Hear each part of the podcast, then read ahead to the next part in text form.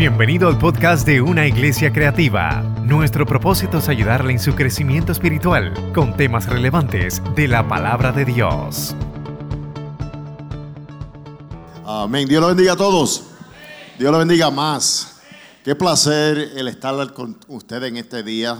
Eh, se siente ya la presencia de Dios en este lugar y eh, la verdad que estoy alegre de estar en la isla del encanto otra vez, ah, aquí celebrando a Cristo y quiero decirle que estoy, estoy en casa porque no estoy muy lejos de Sidra, que es donde nació mi mamá y mi, vivió mi abuela, y no estoy tan lejos de Yamón, Santolaya, donde mi abuelo todavía está allí, 96, 96 años viviendo ahí, y gracias a Dios que estamos aquí. Y hablando con David, estamos aquí en reuniones de Convoy of Hope y hablé con David, Pastor David, él dijo, pasa por la iglesia. Yo dije, yo quisiera pasar por una iglesia porque quiero apoyar a la iglesia en un momento como este, después de pasar por tanto, que puedan todavía contar la gloria de Dios y cuán bueno Dios ha sido. ¿Cuántos pueden decir amén a eso en este día? Pues entonces, como dijo el pastor, yo soy uh, trabajando con, con Convoy of Hope, soy vicepresidente, nacido en Nueva York, criado en Orlando, y allá en Orlando recibimos varios miembros de esta iglesia, nuestra iglesia, donde pastoreé por 15 años, uh, y después recientemente, ahora estoy con Convoy viviendo en Springfield, Missouri. Pero este, qué bendición esta iglesia ha sido, que no solamente ha plantado la semilla del Evangelio, pero que también ha desarrollado muchos líderes que están en este lugar, pero también han salido de este lugar para bendecir otras iglesias. Y yo creo que eso es la belleza del reino de Dios, que todos juntos somos un cuerpo y todos juntos somos la novia de Cristo. ¿Verdad que sí? Y allá recibimos varios miembros, no quiero entrar en detalle, pero qué bendición ellos fueron para nuestra iglesia allá en Orlando y este, de ahí soy. Bueno, quiero decirle que eh, Convoy Hope hasta el día de hoy es un ministerio global y estamos así alimentando más de 500 mil niños diarios.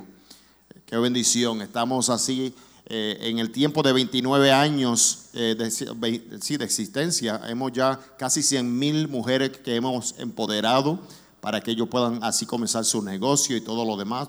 Cosas que ustedes ya saben. Y uh, estamos así hasta el día de hoy respondiendo a desastres. Este año nada más, más de 70 desastres que estamos respondiendo. Uh, aún en la semana pasada, Acapulco. Ahora estamos allá respondiendo a esa tormenta. Eh, allá en el medio oeste, estamos respondiendo allá. Ya hemos enviado más de 15 vagones, más de 300 mil libras de comida para ayudar a aquellos que están en necesidad.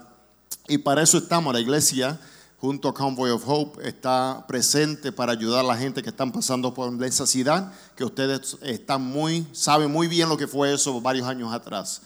Uh, y nosotros estamos ahí para ayudar y gracias a iglesias como esta iglesia estamos llegando a la necesidad de la gente. Y quiero que ustedes se den un aplauso, un aplauso. Porque hasta aquí Ebenezer los ha ayudado Jehová. Amén. Uh, quiero que reciba, reciba un saludo de mi, de mi familia, mi esposa Mimi, que está allá en Springfield, Missouri, mi, mis dos hijos que se quedaron en Orlando cuando nosotros nos transicionamos allá a vivir a Missouri. Y este, tenemos una familia linda, la conocí a los 11 años, uh, le pedí que fuera mi novia a los 12. Uh, ella me lleva tres años y me dijo que no, pero cuando tuve 15 años y ya tenía bigote, entonces me dijo que sí. Y ya tenemos 24 años juntos en matrimonio y tenemos dos muchachos, uno de 23, uno de 21. Y, y yo, yo, yo, yo, siempre digo, el mejor ministerio que uno pueda tener es el ministerio de la familia. Muchos títulos, qué lindo que podamos tener títulos, pero el nombre que más me gusta responder es papi. Dad, ese es el nombre más favorito mío y que mi esposa me llame babe. No, no pastor, no vice president, no todos los nombres que de éxito, sino el éxito más grande que podamos tener en una familia saludable. Amén. Le doy gracias a Dios por eso. Amén. Recientemente, quiero darle una noticia, recientemente nos mudamos a un nuevo edificio. Eh, por mucho tiempo estábamos esparcidos por diferentes lugares y Convoy of Hope ahora está en su propio lugar eh, eh, de 200 mil pies cuadrados. Esas son las oficinas. Al lado está el almacén de 200 mil pies cuadrados. De ahí sale toda la comida a todos los lugares mundiales. Y seguimos creciendo. Ahora en Sacramento, California, pusimos otro almacén. Viene otro para Atlanta. Y el trabajo sigue aquí en Puerto Rico, siendo así el lugar estratégico para todo el Caribe, ayudando a todos los que están en necesidad. Amén. Esas son las noticias de Convoy of Hope. Ahora yo quiero predicar la palabra de Dios. Amén. Le invito a que abra sus Biblias al libro de Gálatas capítulo 6, verso 9 al 11. Como es la primera vez que ustedes me escuchan, le voy a dar advertencia. Yo soy pentecostal. Y lo que va a suceder es que de vez en cuando voy a alzar la voz y no es que estoy enojado, es que estoy emocionado. Y yo soy apasionado. Yo me crié en el Evangelio. Mi papá fue pastor en Brooklyn, Nueva York. Ah, y bueno, y, huí del pastorado por mucho tiempo hasta que Dios me cogió y me dijo, no, tiene que entrar al llamado del pastorado. So, si, si, si alzo la voz, no estoy enojado, es que eh, estoy apasionado por la palabra de Dios y de lo que quiero decir. Y si a usted le gusta lo que estoy diciendo, puede decir amén, eso es para mí, qué bueno. Eh, soy como el cocinero que después que cocina mira a ver si la gente le gusta lo que está comiendo. Y eso es lo que va a suceder hoy. hoy ¿okay? So, Gálatas capítulo 6, versos 9 al 11, lo van a ver también ahí. Eh, si lo tienen en su Biblia marcado, puede decir lo tengo. Dilo fuerte, lo tengo. Amén. La palabra lee en el nombre del Padre, Hijo y Espíritu Santo y todos dicen, no nos cansemos pues de hacer el bien porque a su tiempo cegaremos si no desmayamos. Así que según tengamos oportunidad, hagamos bien a todos y mayormente a los de la familia de la fe. Padre, te damos gracias. Bendice nuestro tiempo, Señor, y que tu palabra no regrese así vacía, sino que transforme, que cambie, que restaure y que Señor salgamos de este, este lugar totalmente transformado, restaurado y cambiado por tu palabra. Y esto lo pedimos en tu dulce nombre Jesucristo y todos dicen, amén. Quisiera hablar bajo el tema hoy, una esperanza que no se cansa. Una esperanza que no se cansa. Cuando el apóstol Pablo escribe el libro de Gálatas, eh, eh, más o menos casi 50 años después de la muerte y resurrección de Jesucristo. Y él está escribiéndole a una iglesia que está pasando por un poco de caos. Hay, una, hay una eh, están muy, como, como te digo, han perdido la esencia del evangelio y habían otro tratando, tratando de traer otra doctrina para traerlo para atrás a lo que antes era. Y en todo eso la iglesia se, se, se rompe en dos o tres partes y él viene a traer esta carta para poner orden a la iglesia con el Evangelio de la gracia de Dios. Y, dando esta, esta carta, escribiendo esta carta, él entiende que están pasando por muchos problemas, están pasando por mucha tribulación, están pasando por persecución. Y, y él le dice a ellos, no nos cansemos de hacer el bien. Yo no sé de ti, amado hermano, pero yo me canso de vez en cuando de hacer el bien porque va en contra de nuestra naturaleza. La naturaleza humana usualmente dice, si tú me pagas con mar, yo te voy a pagar con mar. Si, tú me cortas en la calle, yo te, me voy a acercar a ti, te voy a cortar a ti en la calle. si tú vienes y me quitas algo de mí, yo voy a quitar algo de ti. Eso es lo que dice la carne. Eso es lo que dice el cuerpo humano, la naturaleza. Pero qué difícil es hacer el bien, número uno. Número dos, hacerlo consistentemente. Porque cuando hacemos algo consistentemente, lo hacemos con consistencia, con el tiempo uno se cansa. Es como hacer ejercicio. Sabemos que debemos de hacerlo, pero qué difícil es hacerlo. Y así mismo es con hacer el bien. Hacer el bien es difícil y, es importante que entendamos eso porque mira lo que dice, la paciencia no es simplemente la capacidad de esperar, es cómo nos comportamos mientras esperamos. ¿Cómo yo me voy a comportar mientras estoy esperando por lo que Dios dijo que Él iba a hacer? No solamente espera, es cómo tú esperas. Y Dios está mirando a ver cómo esperamos mientras estamos así en, los lugares más difíciles que muchas veces no tiene sentido.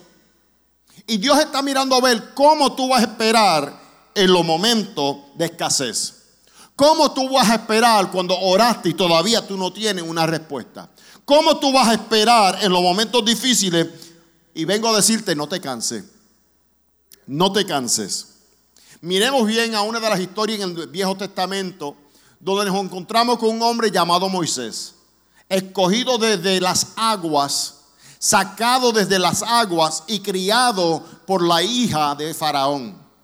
Es un muchacho que es hebreo, pero se cría en un imperio de Egipto.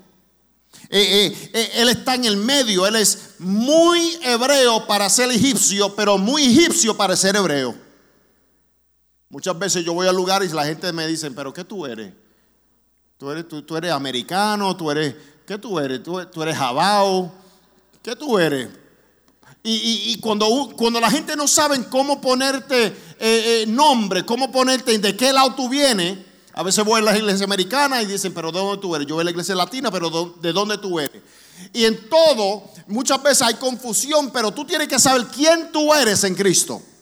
Tienes que saber cuál es tu llamado en el Señor. Porque Moisés tenía un llamado específico y era que Dios escogió a uno para liberar a muchos. Tú estás aquí en este lugar y tú dices, pero ¿quién soy yo? No, no, no. Dios te escogió a ti para liberar a muchos. Dios te llamó a ti para sacar a muchos de las tinieblas y traerlo a la luz de Cristo. Dios llama a Moisés y entonces después de llamar a Moisés con la salsa ardiente le dice que saque a su pueblo, saque el pueblo de Dios de Egipto y para, que, para que lo lleve a la tierra que fluye con leche y miel. Él saca al pueblo con muchos problemas, con muchas cosas que están sucediendo. Están ahora afuera de Egipto. Y ahora él está mirando la tierra prometida que estaba a 11 días de Egipto. Y le dice a dos espías que salgan a ver la tierra. Ellos van y miran la tierra. Le dice, mira el fruto de la tierra. Mira los habitantes de la tierra. Estamos en número capítulo 13. Y, y mira todo y tráeme un reporte para atrás de todo lo que vieron. Y cuando regresan, regresan 12, pero solamente dos con buenas noticias. Los demás con mala noticia. La mayoría tomó la decisión para que ellos se quedaran estancados por 40 años cuando ellos tenían un viaje de 11 días. El voto de la mayoría causó que ellos se demoraran 40 años cuando tenían un viaje de 11 días. Muchas veces estamos diciendo, yo estoy con la mayoría, pero ¿y si Dios te está llamando a ser, estar con la minoría?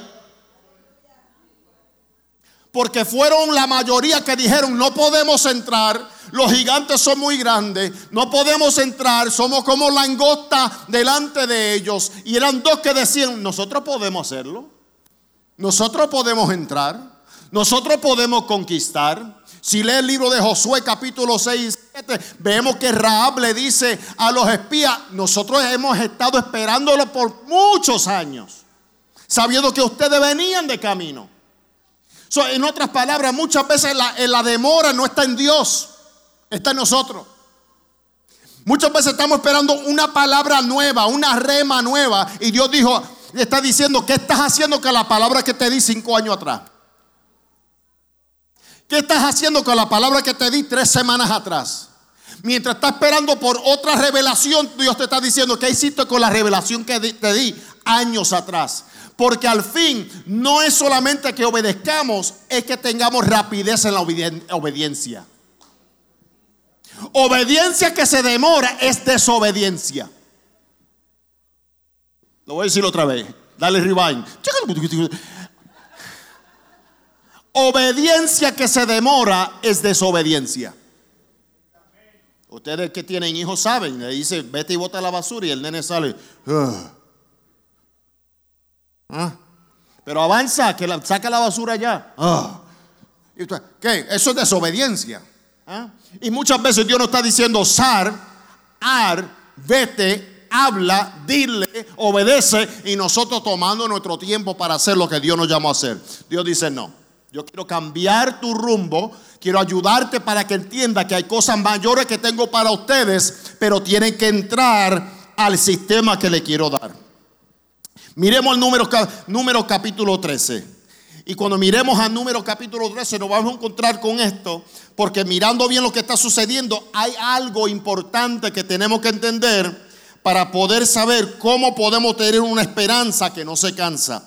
La primera cosa es lo siguiente, no limites tu fe con una mentalidad mediocre. No limites tu fe con una mentalidad mediocre. Mira lo que dice el verso 31. Pero los otros que habían ido empezaron a desanimar a los israelitas diciéndole que el territorio era malo. Eso es la mayoría hablando. La mayoría diciendo, el territorio es malo, no lo podemos hacer. Muchas veces estamos en la zona de, de comodez. Estamos en un lugar donde no queremos hacer, pero Dios no nos llamó a estar cómodo. Él nos llamó a hacer cosas grandes para Él. Y entonces estamos viendo aquí que la mediocridad es lo siguiente, ordinario como consecuencia de estar en el promedio no es excepcional. Yo me escribí en la iglesia literalmente en el tercer piso de la iglesia vivíamos nosotros, la, familia pastoral.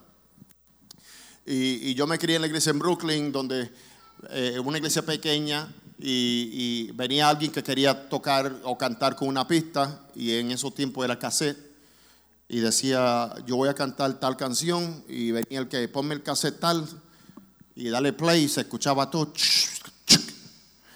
y él comenzaba la pista, y si comenzaba mal, decía, Vamos a comenzar de nuevo que el enemigo comenzó a atacar ahora y, y, todo el mundo comenzaba, aleluya, gloria a Dios, gloria a Dios, aleluya, aleluya.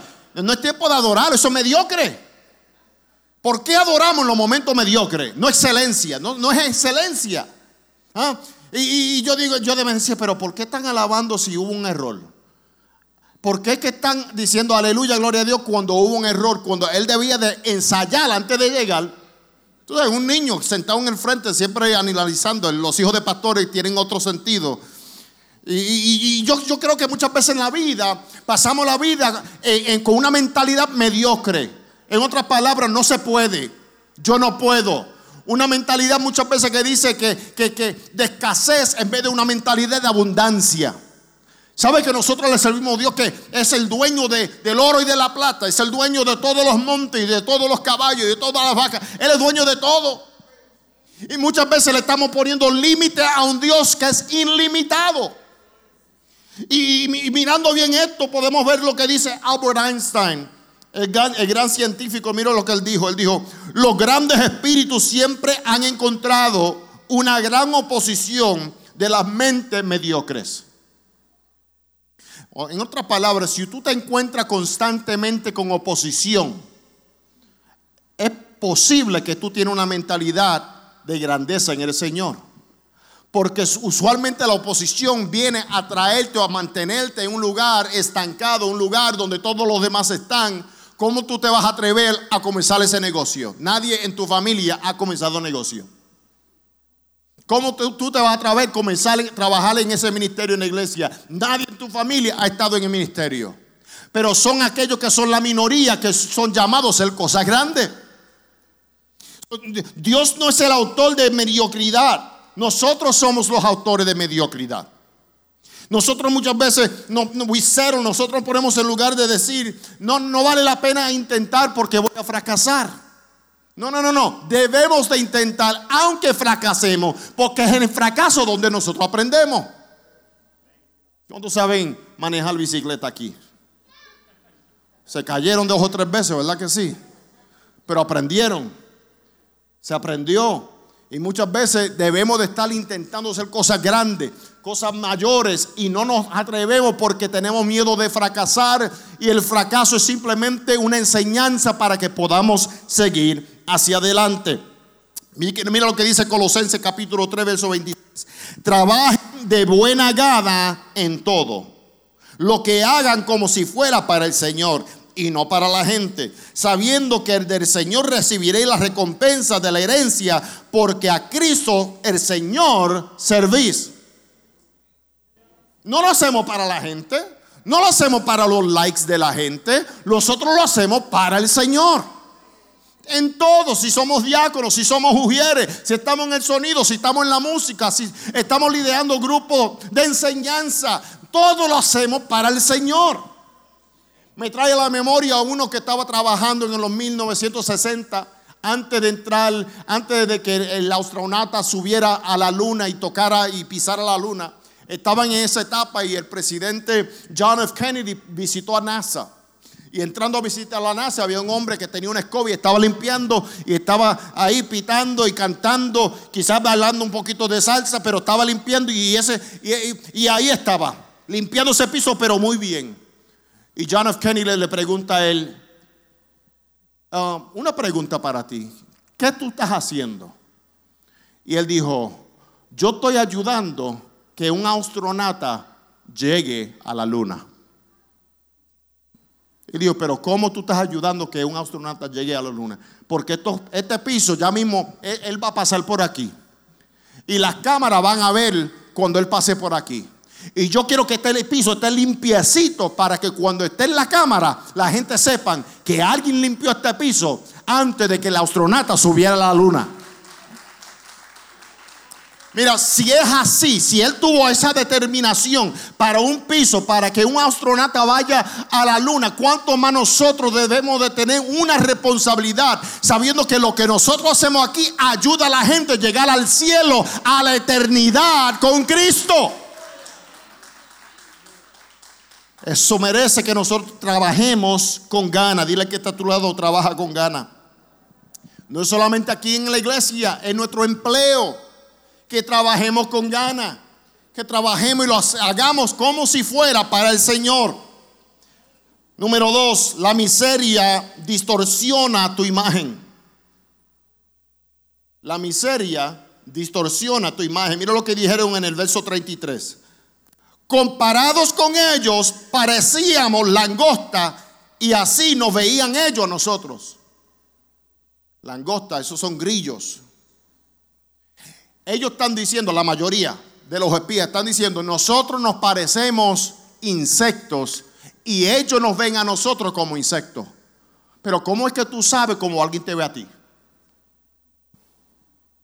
Ahora, ¿qué es, ¿qué es, una langota? Vamos a ver con lo que es una langota. Un grillo. Ellos se ven, ellos decían, nosotros somos como langosta, como insectos delante de ellos y ellos de la tierra de Canaán nos ven a nosotros como insectos. ¿Cómo ellos saben que los habitantes de Canaán lo ven a ellos como insectos? Muchas veces nosotros estamos tenemos una, ¿cómo te digo? Un complejo de algo que nosotros creemos, que la gente cree de nosotros, que en verdad nosotros creemos de nosotros mismos. Y esa mentalidad de miseria muchas veces opaca o muchas veces distorsiona la imagen que debemos de tener en Cristo. Nosotros fuimos hechos a la imagen de Dios. El enemigo quiere distorsionar la imagen de Dios en nosotros. Quiere hacernos creer que nosotros no, no tenemos poder, no tenemos autoridad. Pero yo vengo a decirle a una iglesia aquí en Junco, yo vengo a decirte que Dios te hizo para que fueras cabeza y no cola. Para que seas de bendición a los demás. Y muchas veces estamos mirando las cosas de una de, de un lente que no es. La tierra fluía leche y miel. Un grillo puede tomar leche. Un grillo puede comer miel. No. No, no, la tierra fue dada para ellos. Hay promesas que, que, son tuyos que muchas veces no estás recibiendo porque tienes una mentalidad que dice, yo no puedo, no es para mí. La gente van a decir, la gente van a comentar, van a bochinchar, otra palabra. Van a abrir un bochinche sobre mí porque me atreví a hacerlo. No, amado hermano, Dios puso en ti la inteligencia, Dios puso en ti los sistemas, Dios puso en ti el liderazgo, atrévete a hacerlo. ¿Cómo es que tú te ves? Dios no le va a dar una tierra que fluye leche y miel a gente que se parecen a grillos e insectos. Los grillos e insectos comen de la tierra. Nosotros no. ¿Ah? Tú, nosotros, tú, no, tú y yo somos como, como águilas para volar alto, no somos gallinas mirando siempre para abajo. Si miramos bien el Salmo 21, alzaré mis ojos. ¿Por qué les dice alzaré mis ojos? Porque usualmente la vida causa que nosotros como que miremos a todo lo que está cayendo alrededor de nosotros. Y Dios quiere, quiere que miremos hacia arriba. Alzaré mis ojos a los montes. ¿De dónde vendrá mi socorro? Mi socorro viene de Jehová, quien hizo los cielos y la tierra. De vez en cuando levanta tu cabeza, camina en alto. Tú eres realeza príncipes y princesas en el reino de Dios. Camina con realeza que la gente diga, pero ¿quién es ella? ¿Pero qué Guille? Ah, que lo crean. Ah, camina, tú caminas, trabajas. Hay, cosas, hay, hay, cosas, ¿cómo se dice? Tips que le dan a la gente que trabaja en el ámbito corporativo. Le dicen, cuando esté en el trabajo, camina más rápido. Y, dicen, si tú caminas más rápido en el trabajo, siempre van a decir, ese es bien importante. ¿Cuántos saben lo que estoy hablando? Cuando está en el trabajo, camina con la cabeza en alta y con así con los hombros para atrás. Para que, para que la gente vea, esa es una persona con confianza. Ella o él creen que ellos pueden. ¿ah? Hay cosas que el cuerpo dice sin tú tener que decirlo. Y, los diez se veían como insectos. Caleb y Josué no. Caleb y Josué dijo, no, no, nosotros podemos. Nosotros podemos. Nosotros podemos. Esa tierra de nosotros. Esa tierra de nosotros. ¿Ah? Hay algo que sucede cuando tú cambias tu postura. Tu postura natural y física, pero también tu postura espiritual. Ahora vamos a entrar.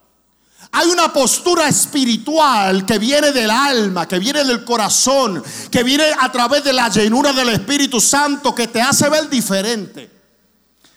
El mismo trabajo que otros hacen, pero la gente dice, hay algo diferente en ella. Hay algo diferente en él. Y es tu postura espiritual.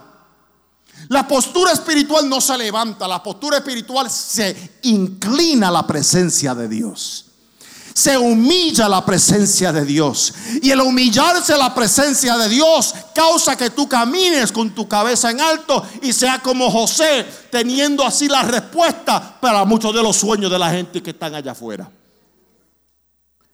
No me quiero quedar ahí, me puedo quedar, pero no me voy a quedar.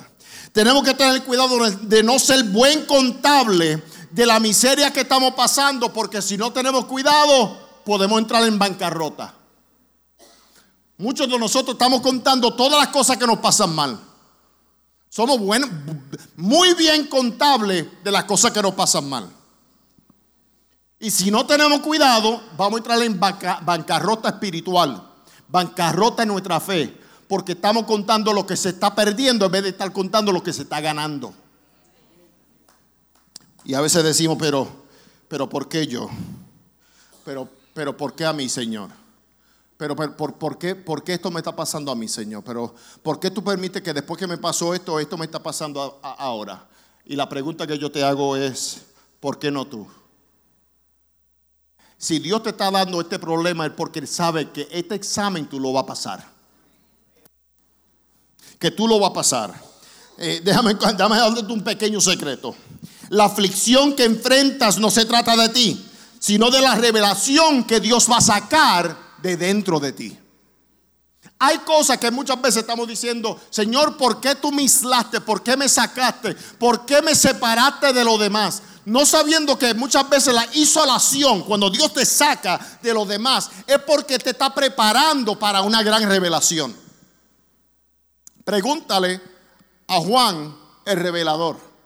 El que escribe el libro de Apocalipsis lo saquen y lo ponen en la isla de Patmos. Y no es hasta que lo islan, lo sacan, que entonces Dios lo prepara para una gran revelación. Hay muchos de ustedes que se sienten que aislados, se sienten sola, se sienten solo, no sabiendo que Dios te está preparando para una gran revelación en su palabra y una gran revelación en tu llamado que tú vas a ver con tus propios ojos. Mira lo que dice 2 de Corintios capítulo 4, versos 8 al 9. Estamos atribulados en todo, mas no angustiados. En apuros, mas no desesperados. perseguidos, mas no desamparados, derribados, pero no destruidos. Esa, es la vida que debemos de vivir como, como creyentes, que podamos perseverar. Como le dije, yo me crié en el ámbito de la iglesia quizás tradicional en Brooklyn, Nueva York.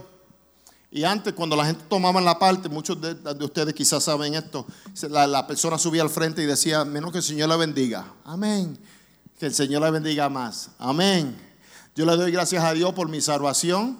Ah, yo he estado perseverando en esta iglesia por 15 años. Oye bien eso, perseverando. No yendo, no visitando, no estando, perseverando. Hay algo que el creyente, hay una diferencia. Cuando el creyente persevera, el creyente no solamente se para de pie, el creyente se pone en posición para guerra espiritual. La perseverancia es algo que te ayuda que cuando llegue la tormenta tú no caes. Porque tú estás sobre la roca que es Cristo Jesús. Eso, eso me trae al, tercer punto que es mantén tu fe y anda en otro espíritu. Número capítulo 14, versos 23 al 24. Mira lo que dicen. No verán la tierra del cual juré a sus padres. Esto es Dios hablándole a, Moisés sobre los doce que eh, tuvieron un, reporte negativo. Él le dice, no verá la tierra que, al cual le juré a sus padres. No, ningún de los que han irritado la verá.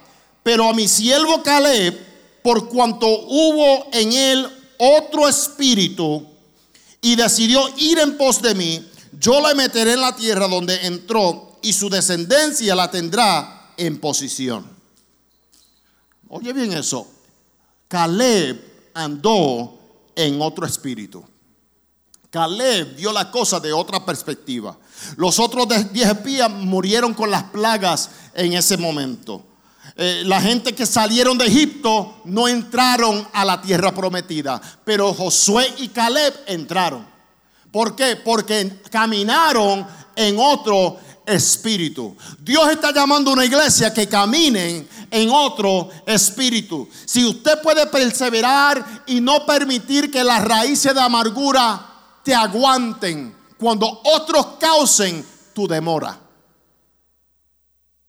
Quiero que, escuche bien lo que yo acabo de decir. Oye bien lo que pasó con, con el pueblo de Israel. Ellos se demoran por la mayoría. Pero si yo soy Josué, ¿cómo tú te llamas? Eric. Eric, si yo soy Josué y tú eres Caleb, y tú y yo vimos las cosas y dijimos, nosotros podemos. Pero porque ellos aquí dijeron que no se puede, tú y yo tenemos que esperar 40 años.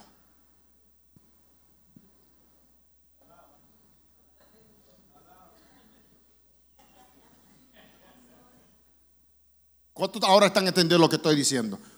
¿Ah? Y, no solamente esperar, servir. Sabiendo que la culpa de ellos, nosotros no entramos. Mi promesa me estaba esperando, el monte que yo vi, donde iba a poner la casa, pero por culpa de la mayoría, tengo que esperar. Dime tú si, si, no, va, si, si no hay resentimiento porque la mayoría dijeron que no se puede. Mas sin embargo, Caleb y Josué siguieron, siguieron sirviendo y se mantuvieron fiel a, pasando los 40 años, pasando eh, en los 40 años ahí los 10 mandamientos, en los 40 años el tabernáculo del desierto, en los 40 años vieron la agua salir de la peña, en los 40 años vieron muchos que se enfermaron y se sanaron con, con, la serpiente, en los 40 años vieron muchas cosas, pero en todo eso en la, detrás de la mente hace tiempo que pudieron estar en la tierra prometida.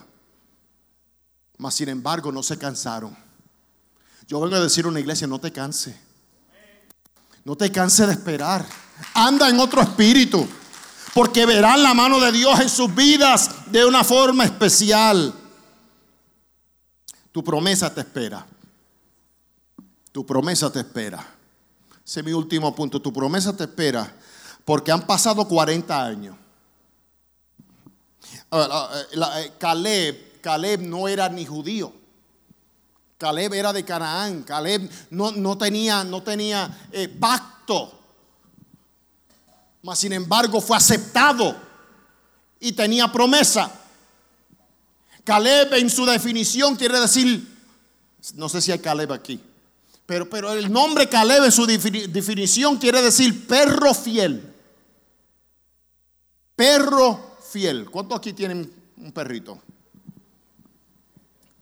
Yo tengo un perro, era un Golden Doodle, grandísimo. Pero ese perro, que se llama tío, ese perro tú le pones la bola, le tiras la bola y, él va y busca la bola y te lo trae. Y tú trata de sacarle esa bola de su boca. Y no hay forma que yo le saque la bola de su, de su boca. Y yo comienzo y él comienza a jalar para atrás. Y yo comienzo tratando de sacar la bola y él eh, jalando para atrás.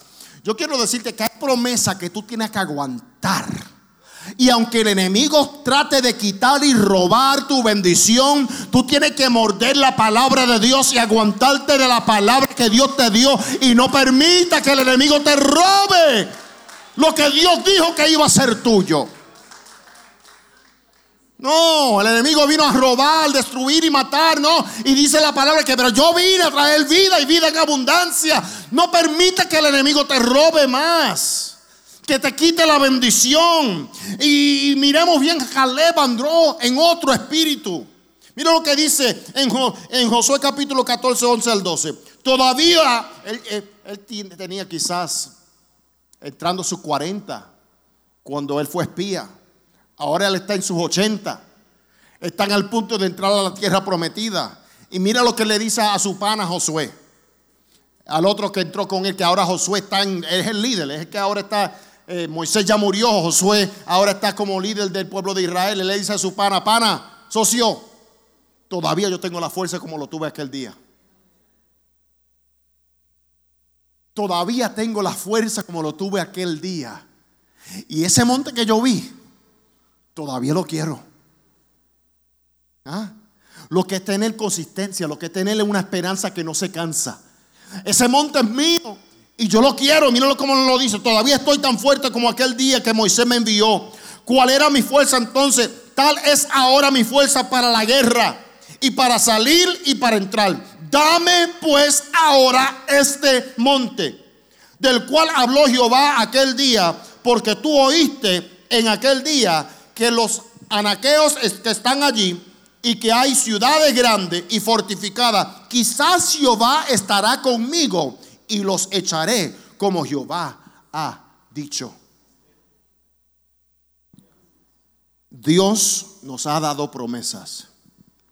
Dios nos ha prometido muchas cosas, no solamente en el cielo, aquí en la tierra. Y muchas veces hay otros que están como residentes de nuestras bendiciones porque nosotros no hemos reclamamos, reclamado lo que es de nosotros. Si usted va al aeropuerto en el día de hoy y va al baggage claim, va a encontrar muchas maletas que no han sido ah, reclamados. Y llega el momento donde esas maletas, después de yo creo que son seis meses a ocho meses, todas esas maletas las llevan a un lugar y ven lo que está dentro de esas maletas. Porque la gente que eran dueños de esas maletas nunca reclamaron lo que era de ellos. Hay promesas que son tuyas que usted todavía no ha reclamado que si usted no lo reclama, se quedan en un lugar, en un lugar. Hay tesoros que todavía tú no has reclamado. Y por favor, por favor, como es la primera vez que ustedes me están escuchando, yo, yo no estoy hablando de una super fe, yo no estoy hablando de, una, de, un, de un evangelio que si tú lo pides, tú lo vas a recibir. No, yo estoy hablando de cosas que te pertenecen, pero por cualquier razón no hemos reclamado y son de nosotros. La palabra está lleno de, dichos donde dice, y vino a pasar. It came to pass. Y vino a pasar. ¿Qué, qué vino a pasar? Lo que Dios había dicho. Y hay, hay, hay, ese de repente en nuestras vidas que si nosotros estamos dispuestos no cansarnos y esperar en Dios, Dios lo va a hacer. Una esperanza que no se cansa. En El Salvador hay un pastor amigo mío que se llama el pastor José. Nosotros lo conocemos como Pastor Jos. Pastor Jos es un pastor joven y cuando el, volcán ahí en El Salvador comenzó a abrirse, eh, él tuvo una decisión, o corro o me quedo. Y quiero que ustedes vean lo que él hizo.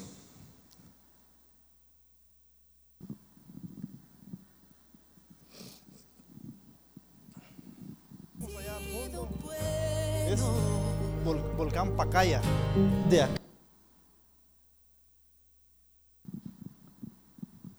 Volcán.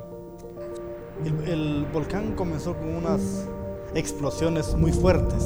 Se hicieron ríos de lava, ríos, pero grandísimos.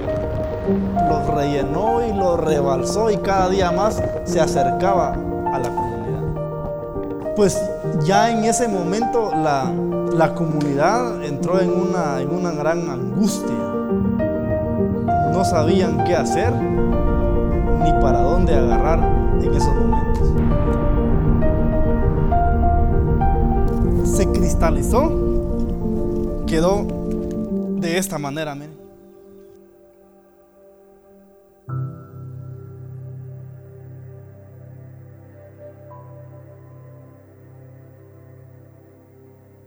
En el año 2019 yo recibí una capacitación de Convoy of Hope. La capacitación se trataba qué hacer a la hora de una catástrofe natural.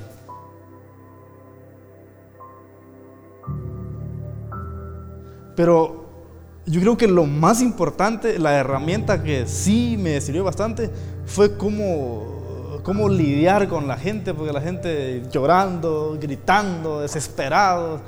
La verdad es de que sin ese entrenamiento, quizás yo hubiera sido una víctima del pánico también. Porque no hubiera sabido qué hacer, hubiera actuado como la demás gente en ese momento. Pero no, yo ya yo iba con un plan.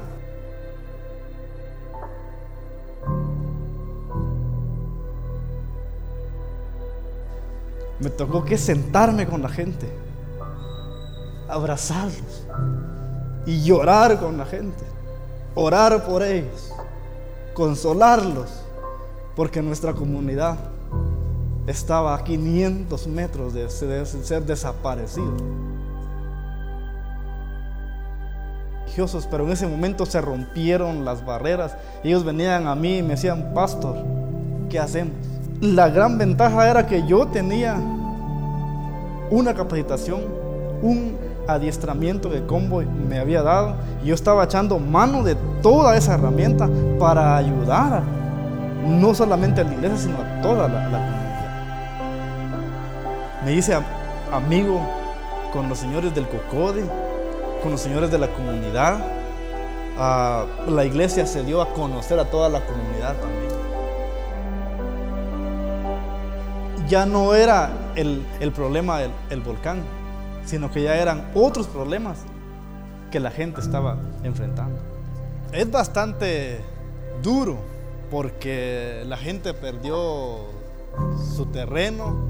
No solamente ellos perdieron, sino que también ellos generaban trabajo para los de la comunidad. Esto era, era para aguacate, durazno, ganado, café, mucho, mucho, mucho. Pero por la erupción no hubo cosecha de, de aguacate, ellos perdieron todo. Yo como padre estaba muy preocupado. Llegó un punto, un día no teníamos nada. Ah, era difícil ver que mis hijos no tenían comida. Y no teníamos a dónde ir en ese momento. ¿A quién pedir en ese momento? Todos estábamos iguales. Entonces, en ese tiempo vino Convoy y comenzó a, darnos comida.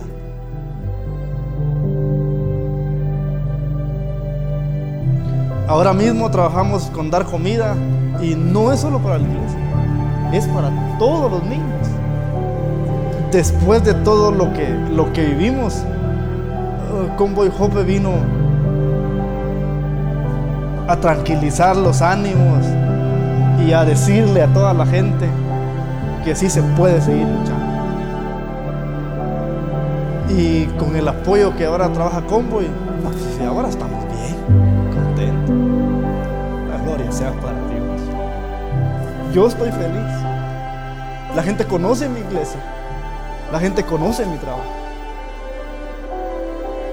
Mis manos están dispuestas a trabajar. Mis pies están dispuestos a trabajar.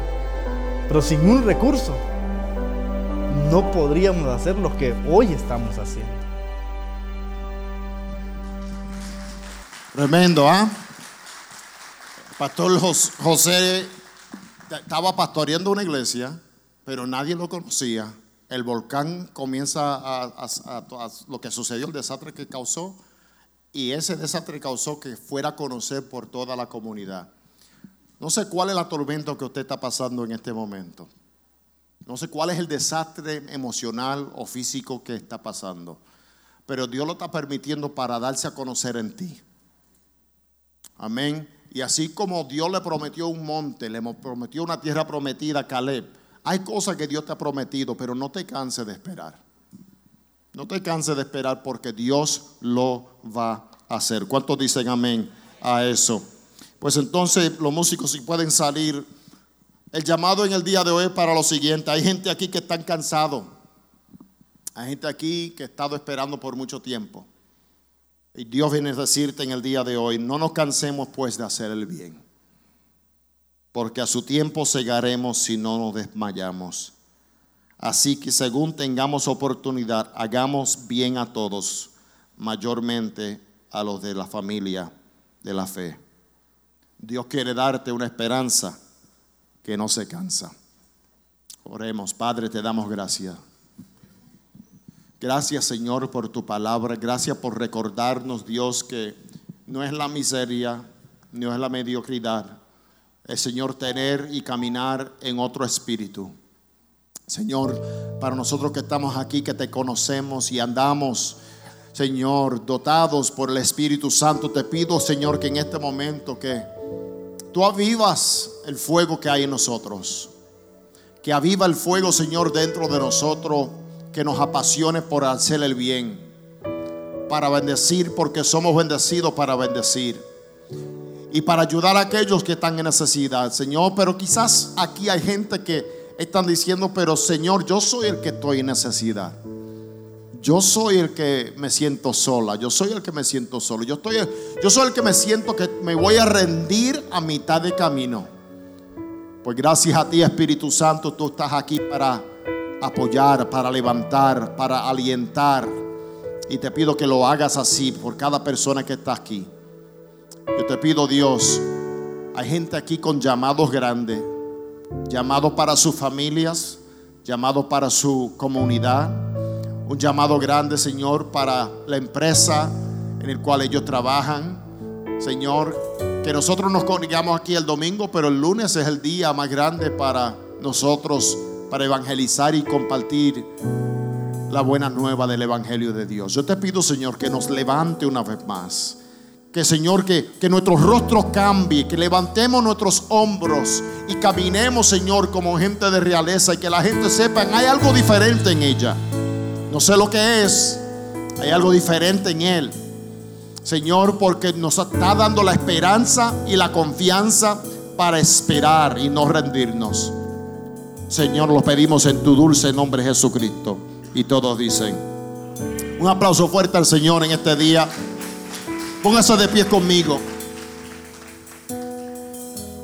Hay una canción que mi abuela, ella tiene 98 años, pero es un himno de antes. No sé si lo podemos cantar, entonces cantamos otro. Si me puede seguir, que decía así, decía, los que confían en Jehová son como el monte de Sion que no se mueve, sino que permanece para siempre.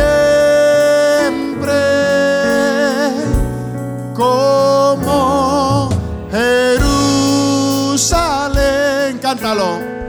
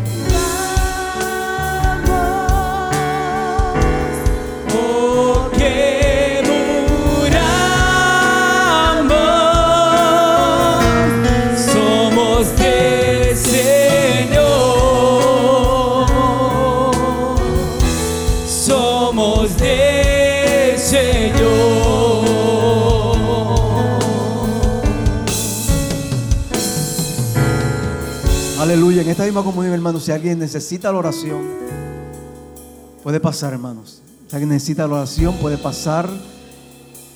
Nuestro hermano Manny estará orando. Gloria al nombre del Señor.